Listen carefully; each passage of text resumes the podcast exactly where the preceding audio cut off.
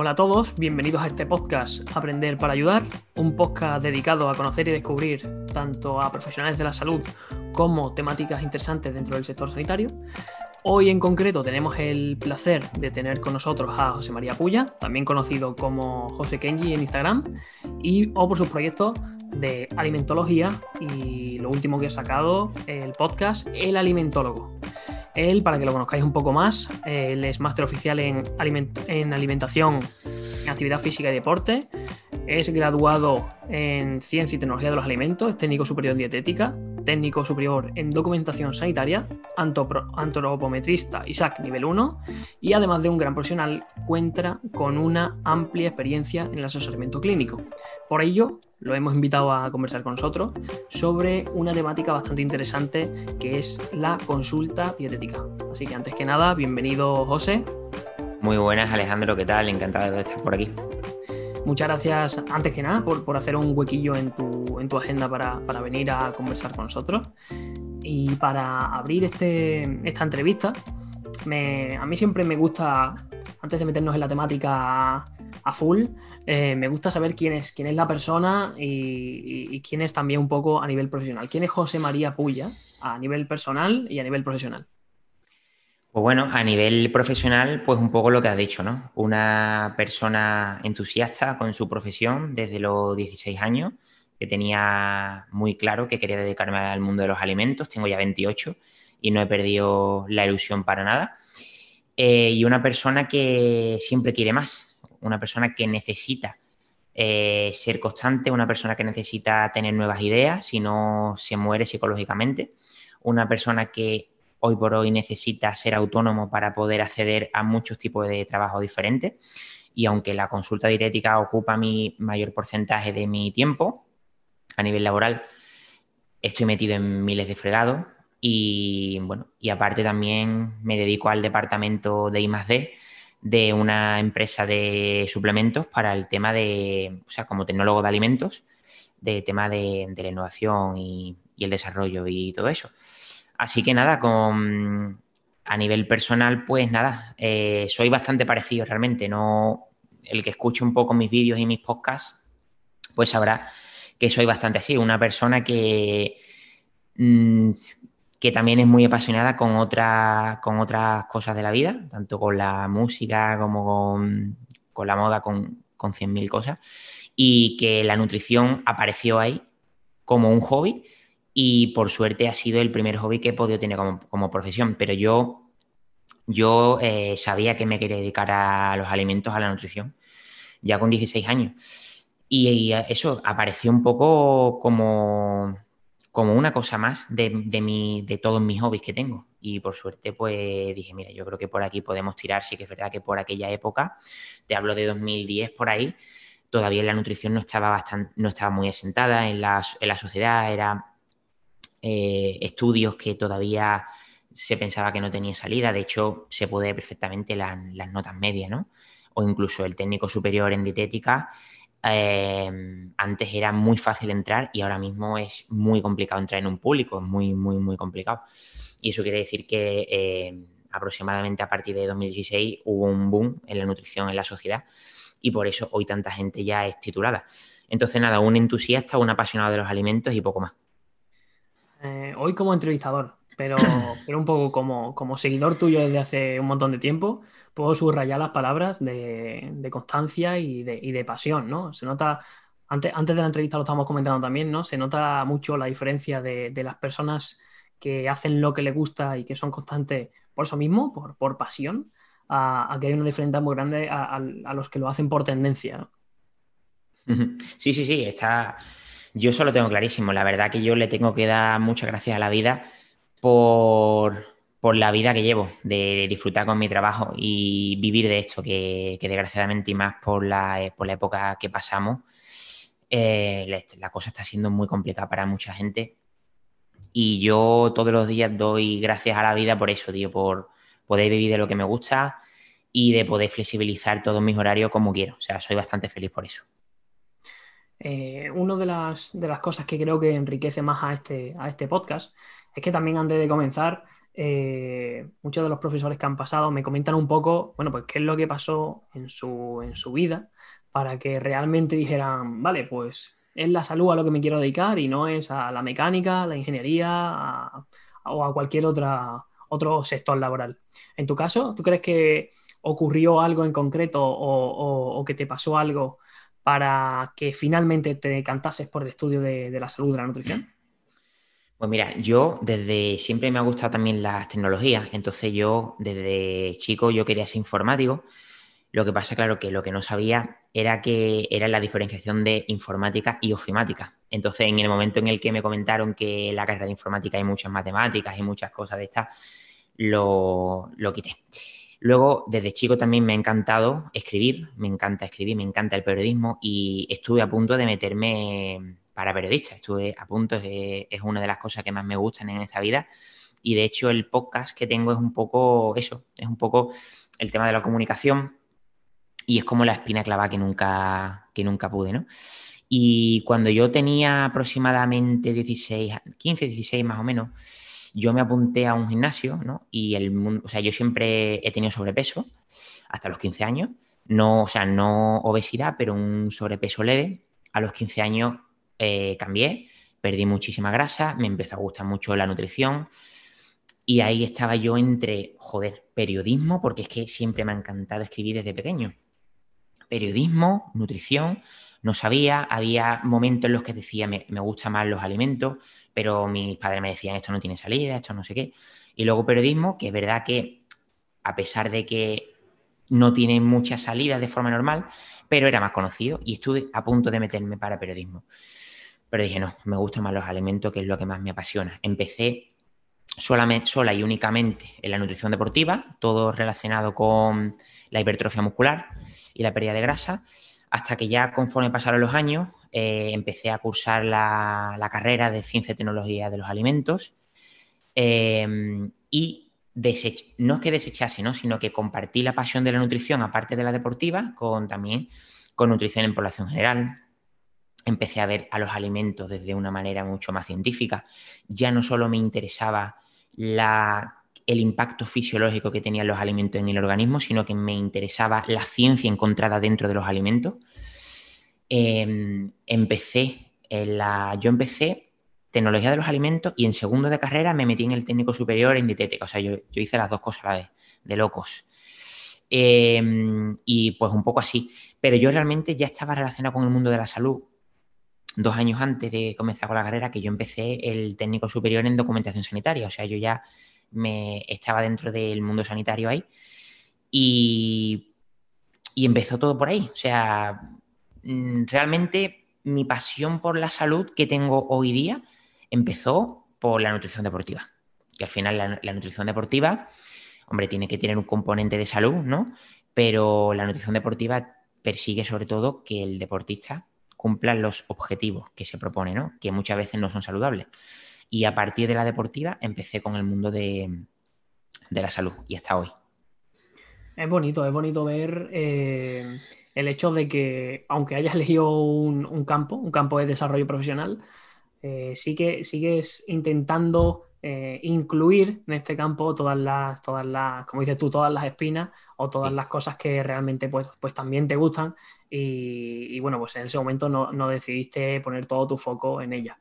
Esto se, ve, y yo lo veo mucho en, a pie de calle, que muchas personas eh, eligen, eligen el trabajo o eligen en qué invierten su tiempo por los beneficios económicos o por los, por los, beneficios de fama o algo, algo relacionado, pero realmente si quieres invertir tiempo, como al final creo que estamos tú y yo, que, no dedicamos una jornada de ocho horas, sino que eh, nos levantamos y nos acostamos pensando en, nuestro campo de trabajo, porque lo, al mismo tiempo nuestro hobby, creo que es muy importante eh, saber eso, saber cómo transformar lo que te gusta al, ámbito laboral. ¿Qué, les podría decir o qué, consejos les podría dar a estas personas que aún no saben muy bien a qué se quieren dedicar o, o que, por ejemplo, ya están dentro del sector sanitario y quieren eh, saber cómo introducir otros aspectos que no tienen a priori nada que ver. Es muy complicado esto, ¿eh? A ver, por una parte, siempre a mí me escriben casi a diario de personas que son tituladas en otras profesiones sanitarias, como por ejemplo biólogos, em, fisios, eh, también de las profesiones del deporte como, como INEF o TAFAT y que quieren empezar con nutrición, ¿no? Y me recomiendan cómo, cómo podría comenzar a estudiar nutrición, no sé qué, y le digo, mira, lo primero que tienes que hacer, recomendado, es que te saques una titulación oficial o el técnico superior en dietética o el grado de nutrición, ¿vale? Lo primero porque no se puede de otra forma pautar ni asesorar nutricionalmente sin una de estas dos titulaciones. Pero es que además divulgar realmente podemos divulgar de lo que sea sin tener titulación. O sea, yo realmente ahora yo no soy fisio, pero yo me, me da ahora la pica por, la fisioterapia y me pongo a divulgar y, realmente no estoy haciendo ningún delito, ¿vale? Pero sí que te pueden meter muchísima caña, ¿vale? Porque te pueden decir, bueno, tú no eres fisio. A lo mejor lo que yo divulgo está mal y puedo joder indirectamente la salud de las personas, ¿no? Entonces, lo primero, siempre recomendaría que la persona se saque una titulación oficial para esto. Y lo segundo, que la persona de verdad se replantee qué quiere hacer con su vida, ¿vale? Que, por supuesto es importante hacer caso a padres, a hermanos, a familia, ¿no? Y escuchar. Pero tienes que escucharte a ti y tú tienes que ser consciente de realmente qué consideras, dónde está tu felicidad. Hay personas, tío, que al final son felices teniendo un sueldo muy normalito, eh, pero al currar menos horas, tienen más tiempos de ocio y son mucho más felices que una persona que a lo mejor te gana 3.000 euros, pero está trabajando una barbaridad de horas en algo que tampoco le gusta mucho y que al final no es feliz. Entonces yo siempre lo digo. Lo primero, intenta estudiar lo que más te guste de primera, aunque te digan que no tiene salida. Y lo segundo, una vez ya estés en el mercado laboral, plantéate, replantéate cómo quieres que sea tu vida, tío, porque la vida es muy corta para trabajar de algo que no te gusta. Hay situaciones en la vida, obviamente, que no te da para otra, ¿no, tío? Eh, por hijos, por lo que sea, por cualquier condición, por el pueblo donde vivas, la ciudad, el país, lo que sea. Y si no hay otra, pues tiene que trabajar de lo que sea. Pero si tienes la gran suerte de que, entre comillas, puedes decidir entre mínimo dos opciones, reflexionar. Yo creo que uno de los grandes problemas es que la gente mm, piensa poco. O sea, la gente, yo, yo le llamo el camino del bien académico, tío, que, de hecho tengo un podcast, un episodio solo para eso. El camino del bien académico es eh, la, típica persona de familia de clase media que tiene, por suerte, facilidad para poder estudiar estudios superiores, porque sus padres les pueden ayudar, ¿no? Y hacen exactamente todo lo que hace la sociedad. Tú, tú te sacas la secundaria, terminas el bachiller, y te dicen, tienes que hacer una carrera por fuerza. Y la persona dice, bueno, ya, pero es que en verdad yo no quiero hacer una carrera, yo quiero hacer un técnico superior, por ejemplo, en esto, es que yo quiero trabajar aquí o quiero ser auxiliar de enfermería o quiero ser o quiero trabajar en una farmacia de, técnico. Pues el camino del bien académico te dice que tienes que sacarte una carrera de lo que sea. Imagínate, una persona que conozco muchas que quiere trabajar de técnico de farmacia en una farmacia toda su vida porque le gusta y encima es una salida laboral que está bastante bien y que suele tener bastantes plazas. Y los padres, imagínate, o la familia le dicen, no, no, tú tienes que hacer una carrera. Y ahora imagínate que no entra en la carrera de farmacia por nota y, se pone a hacer o ADE o Derecho o, o lo que sea. Acaba haciendo una carrera que no le gusta, tiene una carrera, al final no le vale para nada porque, tío, céntrate en lo que te gusta tú haz el técnico en farmacia y si no te gusta, te metes en otra cosa en el futuro que tiempo siempre hay para estudiar. Entonces, yo creo que al final ese es el problema. Me he ido un poco por la rama. ¿La pregunta cuál era? No me acuerdo. No, no, una, de las preguntas era, esa, esa que, ¿qué consejos le darías a este tipo de personas? Y la, otra, la otra pregunta que te he hecho es ¿cómo, cómo crees que se puede meter eh, otros campos externos eh, que no sean puramente tu campo laboral a lo que haces a día a día? Pues bueno, mm, lo primero, tener un, mínimo de suerte y que los dos campos se puedan compenetrar. Por, ejemplo, el mundo de la comunicación hoy día es mucho más sencillo porque con las redes sociales pues te compras un micro, te compras una cámara y entre comillas la comunicación o el periodismo lo puedes llevar, lo puede llevar más o menos, ¿no? Pero hay otros campos que es complicado, que no se pueden incluir en tu profesión, pero por lo menos intentarlo, tío, o, o idearlo, ¿no? Pero mm, reflexionar y pensar, tío. Yo, yo creo que una de las cosas más importantes que menos se hacen es el hecho de reflexionar, de pensar contigo mismo y de no seguir el camino de eh, bachiller, carrera, luego máster y ahora tiene un montón de títulos y no te gusta nada de lo que has hecho y al final acabas trabajando en otra cosa que tampoco te gusta. Pensar, tío, pensar y que, y que esos clasismos absurdos que nos ocurren cuando somos chavales, el típico que se va para un técnico superior y no se va para la carrera, que se meten con él y dice, tío, es que al final eso no vale para nada, la FP no vale para nada. si supieran realmente cómo está el mercado laboral y que un FP hoy día tiene muchísimas más salidas laborales del trabajo específico que una persona con carrera. Sí, eh, al, final es una situación a la que se, se, enfrenta muchísima gente a diario, a diario. Y claro, también es verdad que mm, justo cuando tienes que tomar estas decisiones, no tienes el rodaje para darte cuenta. Yo creo que ese es el problema. Que, que, el desconocimiento te hace pues, seguir lo que te dicen las personas que, que en su época sí que tenía mucho sentido. Oye, es que en, su, en la época, por ejemplo, de tus padres, cuando te dicen haz una carrera, es porque tu padre ha visto que cuando él consiguió la carrera tenía trabajo así. Pues realmente las situaciones han cambiado muchísimo. Relacionándolo un poco con la temática, ¿vale? Eh, me gustaría preguntarte, ¿por qué eh, cuando, cuando, te, cuando te dije, oye José, ¿qué, qué tema hablamos? ¿Por qué, ¿Por qué me elegiste la consulta dietética? Pues mira, pues muy sencillo, porque creo que hay una sobresaturación de divulgación de nutrición y que es todo teoría de, mucha gente que teoriza y, da muchas hipótesis como si pasase en consulta, pero no sabe la realidad. Y para traer algo empírico, la realidad. O sea, em, hoy día ya no solo por la gente que es titulada en nutrición o en dietética, sino por gente que, bueno, que simplemente le gusta la nutrición lees mucha divulgación de esas personas, de cómo sería mejor que una persona comiese, en qué momento, de teorías y todo eso. Y luego, si se enfrenta a la realidad y se pone en la mesa, en la consulta, delante de mil pacientes y luego hace una media, se da cuenta de que mucha de toda la teoría que se divulga en pasada consulta no vale absolutamente para nada. Y por eso creí interesante que, aparte de la teoría, que está muy bonita y que yo soy el primero que la apoya, porque de hecho, aparte de que soy divulgador, me dedico también en parte a la investigación, o sea que también investigo en, estudios con, un equipo de investigación. La clínica es fundamental. O sea, la clínica es, todo, tío. Es todo.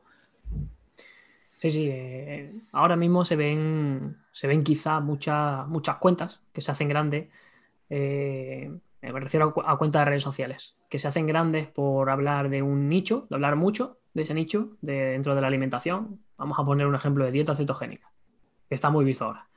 Y se hace muy grande y al final eh, a esas cuentas llegan personas que, por suerte o por desgracia, pues no, no tienen interiorizado cierto, cierta base en alimentación y ve, y ve un, lago en medio de un desierto, como decirlo, ¿no? Ve una esperanza donde realmente, eh, pues quizás no es su caso, ¿no? y, está llevando quizás a muchos pacientes a hacer, eh, unos pacientes, a muchas personas, a hacer estrategias que no, que no convienen y sobre todo eh, que esto es como, como, como el efecto bulo dentro de un pueblo. Es decir, que cuando se lo dices a una persona, a los cinco minutos ya lo saben 50. Entonces, el, hecho este de, traer un poco de realidad al, al, podcast es importante porque ya no la sobreinformación, sino eh, el hecho de que se sepa tantas cosas que son herramientas que tiene que usar un profesional, por ejemplo, de la nutrición, y que la sepa el, propio individuo y quiera aplicarlas todas, eh, quizá eh, muy contraproducente ¿no? para el desarrollo de los objetivos que tengan estas personas. Sin duda, sin duda. Completamente, tío. No sé si tienes algún... A mí me gustaría preguntarte, de, de todos estos años que llevas pasando consultas, ¿cuáles son las situaciones en relación a lo que hemos hablado, de que venga una persona confundida o que venga una persona eh, diciéndote, oye José, que yo quiero que, me hagas esta estrategia o que la he visto por ahí y me han dicho que es súper buena. ¿Cuáles son las situaciones que más te han marcado? Pues mira, yo diferenciaría sin duda a los clientes en presencial y en online, ¿vale? Básicamente porque en el online yo trabajo con mi empresa, ¿vale? Que al final mi empresa, que es alimentología, pues está muy enfocada en nutrición deportiva. Entonces, la gente que me contrata en nutrición deportiva, o sea, que me contrata en alimentología, son muchas personas de nutrición deportiva o muchas personas que me conocen por redes y quieren trabajar conmigo. Pero, sin embargo, en presencial eh, trabajo en, en una empresa aparte y entonces me llega más población general. Entonces, son totalmente diferentes. Al final, em, cuando los que tengo online son personas al final que están también muy familiarizados con, las redes sociales, leen mucha divulgación y sobre todo los mitos de, em, ya los mitos un poco, no mitos, ¿no? Pero sino teorías un poco más modernas, tipo de, del ayuno, de, la dieta cetogénica, de, todo tipo de dietas que en, en, algunos casos están muy bien, ¿vale? Y se pueden emplear y son, y yo de hecho utilizo muchas de las estrategias estas en según qué personas y en según qué contexto, pero, pero no en todos, ¿no? Entonces hay mucha gente que de por sí quiere tenerlo como forma de vida, que bueno, que hay cosas que se pueden llevar perfectamente, pero sin embargo en la población general física de personas ya mayores de 40 años todavía están estancados en los mitos de los carbohidratos engordan por la noche, eh, desayunar es prioritario, entonces es muy diferente es muy diferente y, cambia mucho, pero sobre todo el miedo irracional que existe sobre los carbohidratos, eso es lo que más. El miedo de los carbohidratos es lo que más. Muchísimas personas que se niegan rotundamente a pesar los alimentos porque piensan eh, que todavía que eso les va a dificultar mucho todo. Em, cuando al final yo utilizo la herramienta, o sea, yo lo utilizo como una herramienta, el, hecho de pesar los alimentos durante las dos primeras semanas, como una educación nutricional realmente, que es necesaria, porque la gran mayoría de gente, Alejandro, mm, al final o infraestima o sobreestima lo que come. Entonces, en el momento en el que tú pesas los alimentos dos semanas, te das cuenta de cómo lo hacías antes y mal bien. Sí, sí, sí, completamente de acuerdo. Eh, sí, que, sí que es cierto que eh, ahora hay quizá una vertiente, ¿no? Que critica mucho, critica mucho esto, critica, oye, es que contar calorías es para culturistas, oye, ¿qué tal? Pero, oye, quizás no es tanto saber si es bueno o es malo como, como, como todo se polariza en esta sociedad, sino saber cuándo, cuándo es positivo incluirlo. ¿Cuándo es positivo que a una persona le venga bien, oye, pesar lo que está comiendo porque llevas dos semanas de intervención nutricional y no se ven resultados. Para encontrar respuestas, por ejemplo. Está eh, clarísimo. Yo creo que, al final el hecho, de, el hecho de que las personas tengan tantas ideas instauradas es el, son los principales obstáculos que hay en, la consulta en la consulta dietética. Y en relación sí, o sea, porque además esto no te lo enseñan en la carrera ni en el técnico superior, ¿eh? A pasar consulta no te enseñan básicamente y sobre todo, aparte de porque los temarios, algunos de algunas asignaturas están muy anticuados, porque la gran mayoría de profesores no han pasado consulta en su vida. Esto es un problema. Sí. Eso es un problema.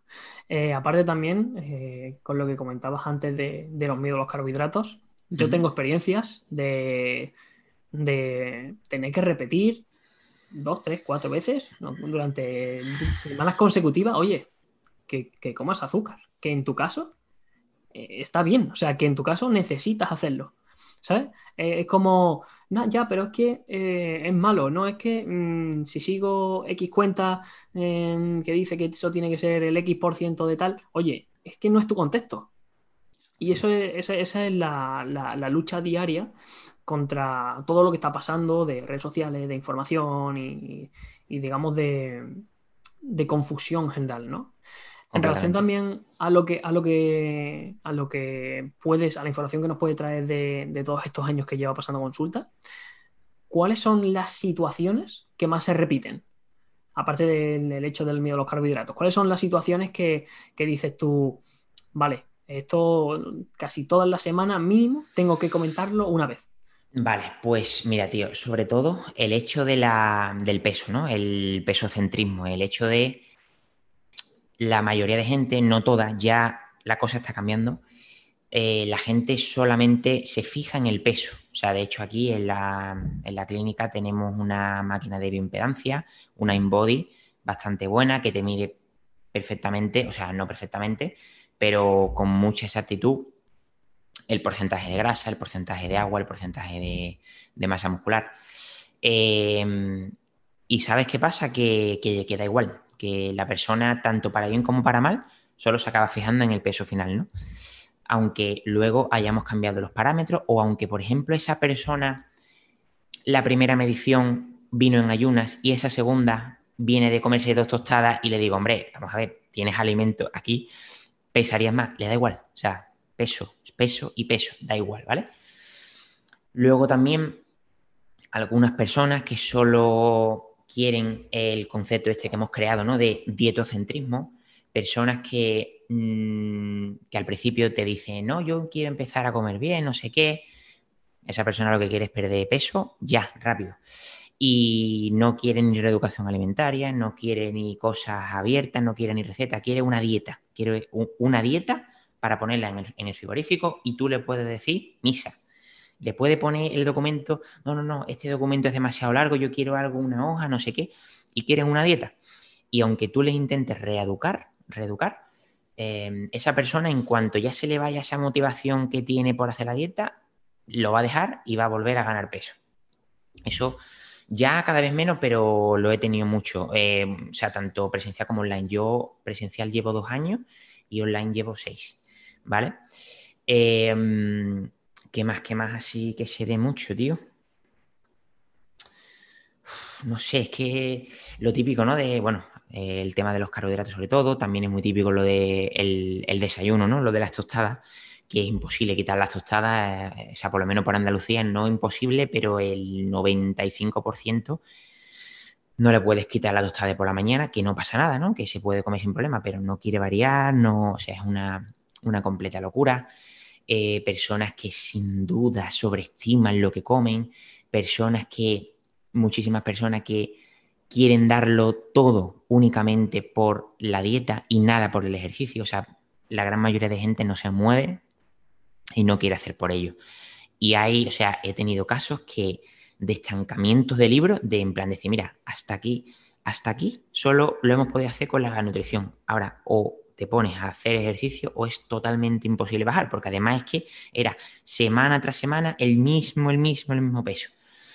Y hay gente que es incapaz, tío. O sea, hay gente que no, que no, que no, que no.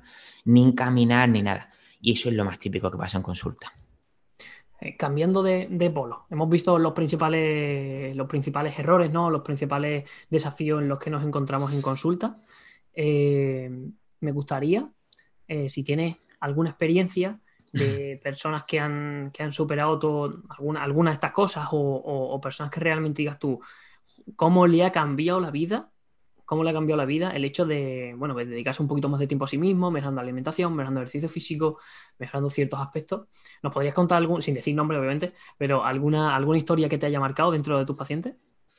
Pues mira, tío, sobre todo, vamos a ver, para mí es mucho más gratificante hacer un cambio en la vida de una persona de población general que en nutrición deportiva. Porque en nutrición deportiva todo va por objetivos a corto y medio plazo. Y bueno, sí, a largo plazo también algunos, pero es lo de menos, ¿no? Entonces, esa persona, al final, cuando consigue su objetivo, sí, he podido tener a gente que lo he dejado muy bien de grasa para competición y todo eso. O sea, por ejemplo, el caso de Eneco, cuando compitió, yo he llevado a, a Eneco Baz en dos ocasiones para, competir. También a, a Ivonne Superviola también y también a, otros atletas pero al final no deja de ser algo momentáneo, algo que se da durante un tiempo, pero no le cambió la vida a nadie, básicamente. Pero sobre todo, tío, a personas de población general que de verdad les he cambiado la vida, personas que en un principio no querían pesar los alimentos, personas que en un principio no querían ni moverse. Yo siempre, en el momento de que yo considero que esa persona tiene que empezar a, mover, siempre contacto con, compañeros ¿no? que son profesionales del ejercicio y le digo que, le asesoren a, esa persona. Y personas sobre todo, eh, tanto obesas, ¿no? Que han conseguido no solo perder grasa, tío, eso es lo de menos, sino empezar a ser felices por el hecho de tener ya una rutina perfectamente de, em, de movimiento, de saber qué comer en cada momento, de no ceñirse a una dieta, sino saber que si le tocaba este día sepia que puede comer pescado blanco al horno y que si no tiene pescado al horno puede comer solo millo de pavo perfectamente, que ellos por sí solos ya pueden llevar su dieta, eso es brutal. Eso de verdad que es brutal porque además cuando te lo, cuando te lo agradecen tú ves todos los cambios y todo eso y eso es una, es una pasada, la verdad. Es una cosa que yo cuando estaba solamente centrado en la nutrición deportiva no había sentido esa, esos resultados de, agradecimiento, ¿no? Pero personas incluso que te dicen, mira, eh, las analíticas han cambiado a un nivel impresionante, eh, pero sobre todo la vitalidad, la, la positividad impresionante, tío. Eso es lo que más. Yo también tengo experiencia en, inclusive en otros campos. Es decir, aparte de lo que hemos comentado de que la persona, pues yo que sé, se ve más enérgica, eh, tiene otro estilo de vida, le cambia el ánimo y demás. O sea, lo ves progresar, imagínate, en su trabajo, en sus estudios, en, sus relaciones sociales. Y dices tú, pero, pero ¿cómo, ¿cómo, una persona puede cambiar tanto con, con, un cambio nutricional, con un cambio de estilo de vida? Que al final dices tú, bueno, es que eh, yo siempre digo mucho, ¿no? Lo de la medicina preventiva. La medicina preventiva eh, entra la nutrición, entra el ejercicio físico. O sea, no, no, no hay medicina preventiva sin, sin estos dos campos. Sí. Y es como cuando te pones a pensarlo fríamente, o sea, eh, si hubiera, si hubiera la posibilidad de ver los dos caminos, de que, de que este tipo de personas pues siguieran con su estilo de vida que no les sumaba para nada, eh, a qué, a qué fin habrían llegado al final de sus vidas y, a dónde pueden llegar ahora después de todos los cambios y todos los progresos que han hecho. es súper motivador para el profesional decir, bueno, dedico muchas horas, me ha costado que termine de completar algunas cosas, eh, han sido meses de trabajo, por ejemplo, pero es que merece la pena y eso no está reconocido. No, mira, yo realmente una de las cosas que más me gustan de mi, de mi trabajo de, de dietista, tío, es que comparado con otros trabajos, que al final hay grandes profesionales en, muchos sectores, pero pocas veces les reconocen su trabajo, ¿no? Entonces, al final es cuestión de ego, eso es así. Pero nuestro trabajo al final conlleva de que mucha gente te va a agradecer lo que has hecho y te, va a decir lo bueno, bueno, o lo malo que eres también, ¿no? Eso, eso, también depende de la persona y de la perspectiva. Pero hay otros trabajos, tío, tengo muchos compañeros, muchos familiares y demás que son buenísimos en sus sectores, en lo suyo, pero no, no, casi no van a recibir, este tío es buenísimo, esta tía es buenísima, muchísimas gracias. Entonces creo que nuestro sector al final es, al ser también sanitario, ¿no? Pues eso es una pasada y es muy gratificante, la verdad. En, en el cómputo de todo el tiempo que llevas pasando consulta, me gustaría que nos comentaras, aunque ya sabemos que, bueno, cada persona es un mundo y, hay que hacer investigación y análisis personalizado de cada, de cada uno. Eh, me gustaría preguntarte qué estrategias te han ayudado más en el crecimiento profesional de cara a, los pacientes o los clientes. ¿Te refieres a metodologías? Sí, estrategias o, mira, o eh, haciendo esta cosa siempre me ha funcionado bien para que Pues mira, sobre todo, tío, em, que pase el tiempo y experimentar. O sea, me refiero, yo soy una persona que a mí eh, también uno de los hobbies que me gustan es el, el diseño gráfico y eso, ¿no? Y para mí me ayudó mucho el hecho de cambiar progresivamente las estructuras dietéticas, cambiar los tipos de menú. O sea, yo no trabajo de, de, una manera o de dos, yo trabajo, depende de la persona y del objetivo, de muchas maneras diferentes. Eso me ha hecho que, claro, cuando yo estoy en la entrevista dietética con la persona, al final yo le digo, vale, puedo trabajar de estas maneras, ¿qué prefieres? ¿Esto, esto o esto? Luego también lo podemos cambiar sin problema.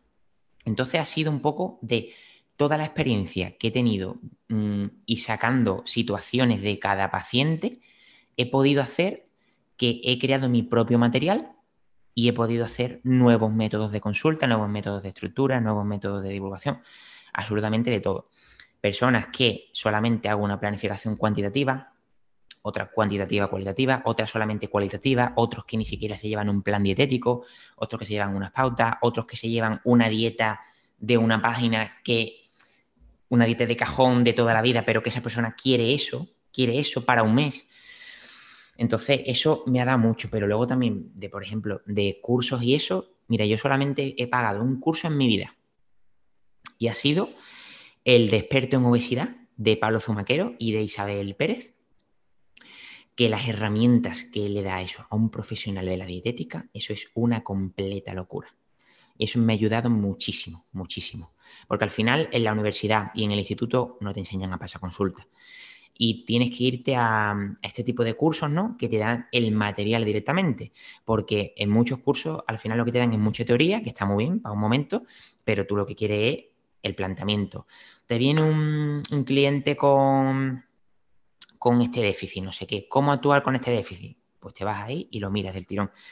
Y yo creo que ha sido el recurso, uno de los recursos más importantes, por lo menos en la población general. Y luego, pues nada, tío, pues leer muchos papers, leer muchos libros de nutrición deportiva, eso al final, eso es por demás. Pero sobre todo la experiencia me ha hecho utilizarla, porque el problema que tiene mucha gente es que sí, adquiere mucha experiencia, mucha experiencia, pero se le queda aquí y no la plasma.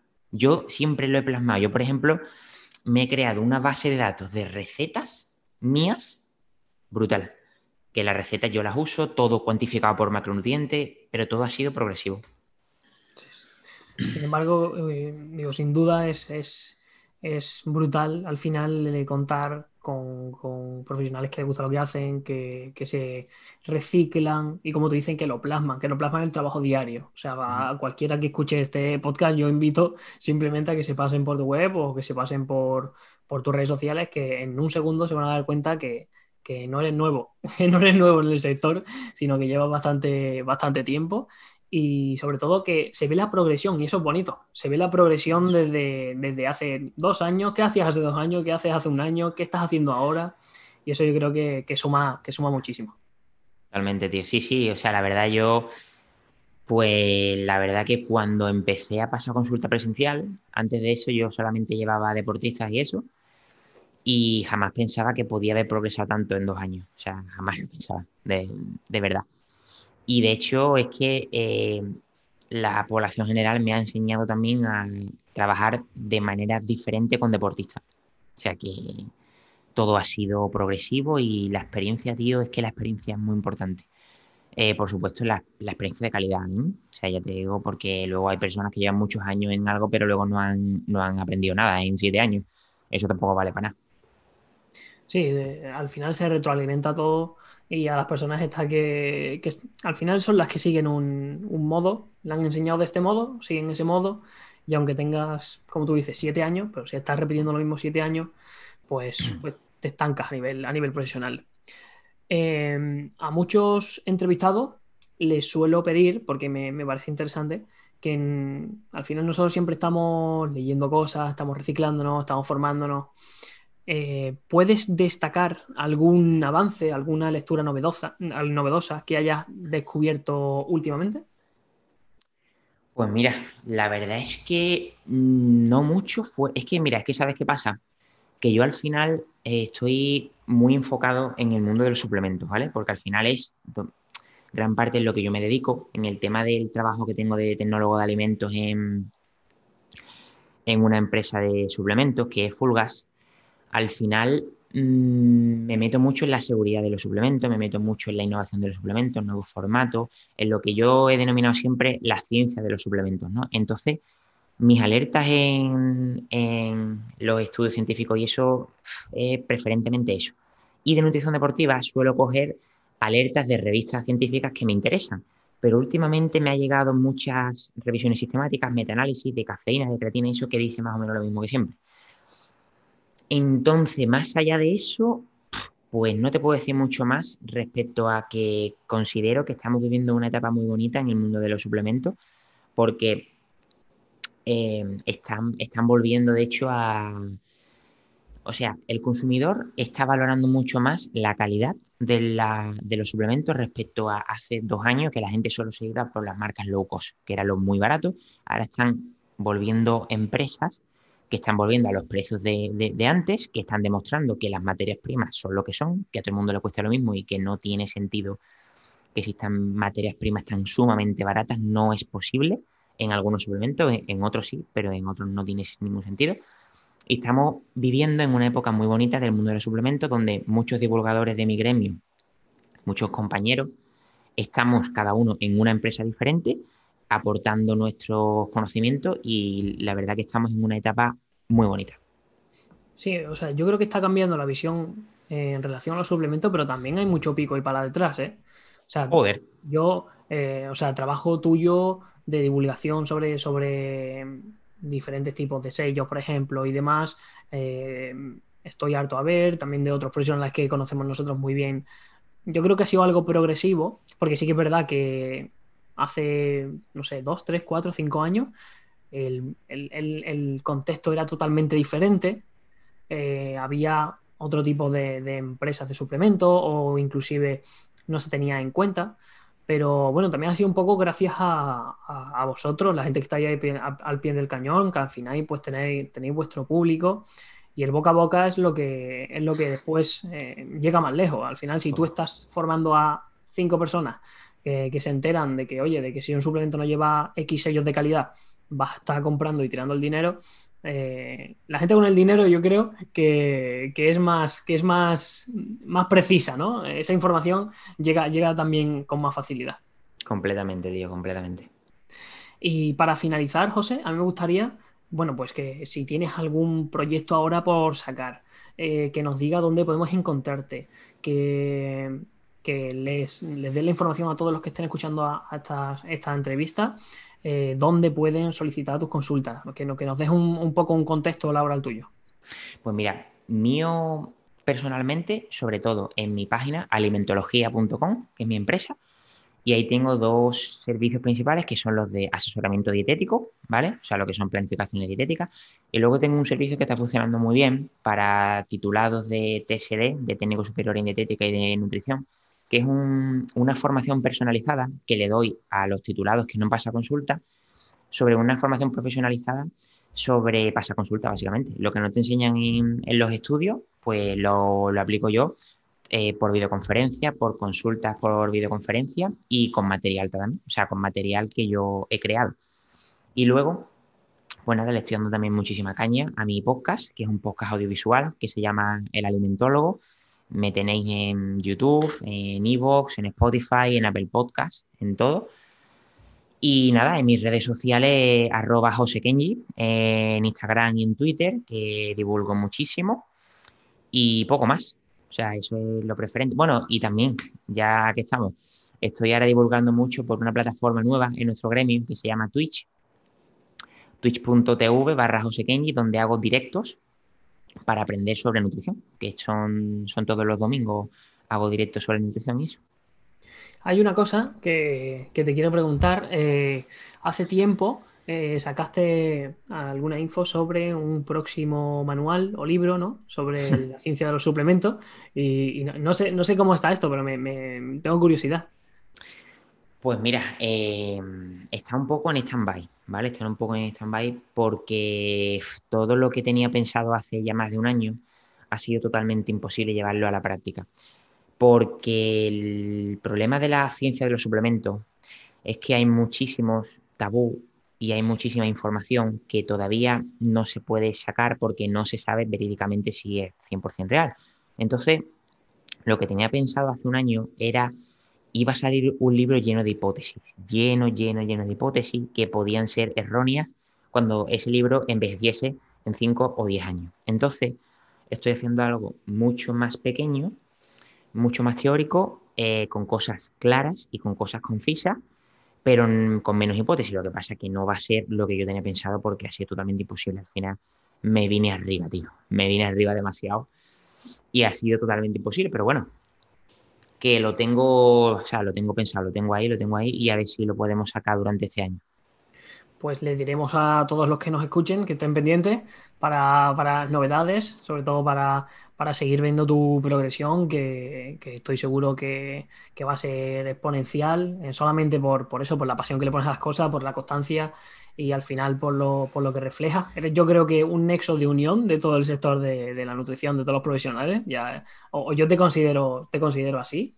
Y nada, también quería darte las gracias, obviamente, por, por venir a participar a, este podcast de Aprender para Ayudar. Creo que los que hayan escuchado esta entrevista pues van a, van a, van a conocerte un poco más, van a saber eh, todas las situaciones que, que, ocurren en la consulta de nutrición, si son profesionales de, de otros campos.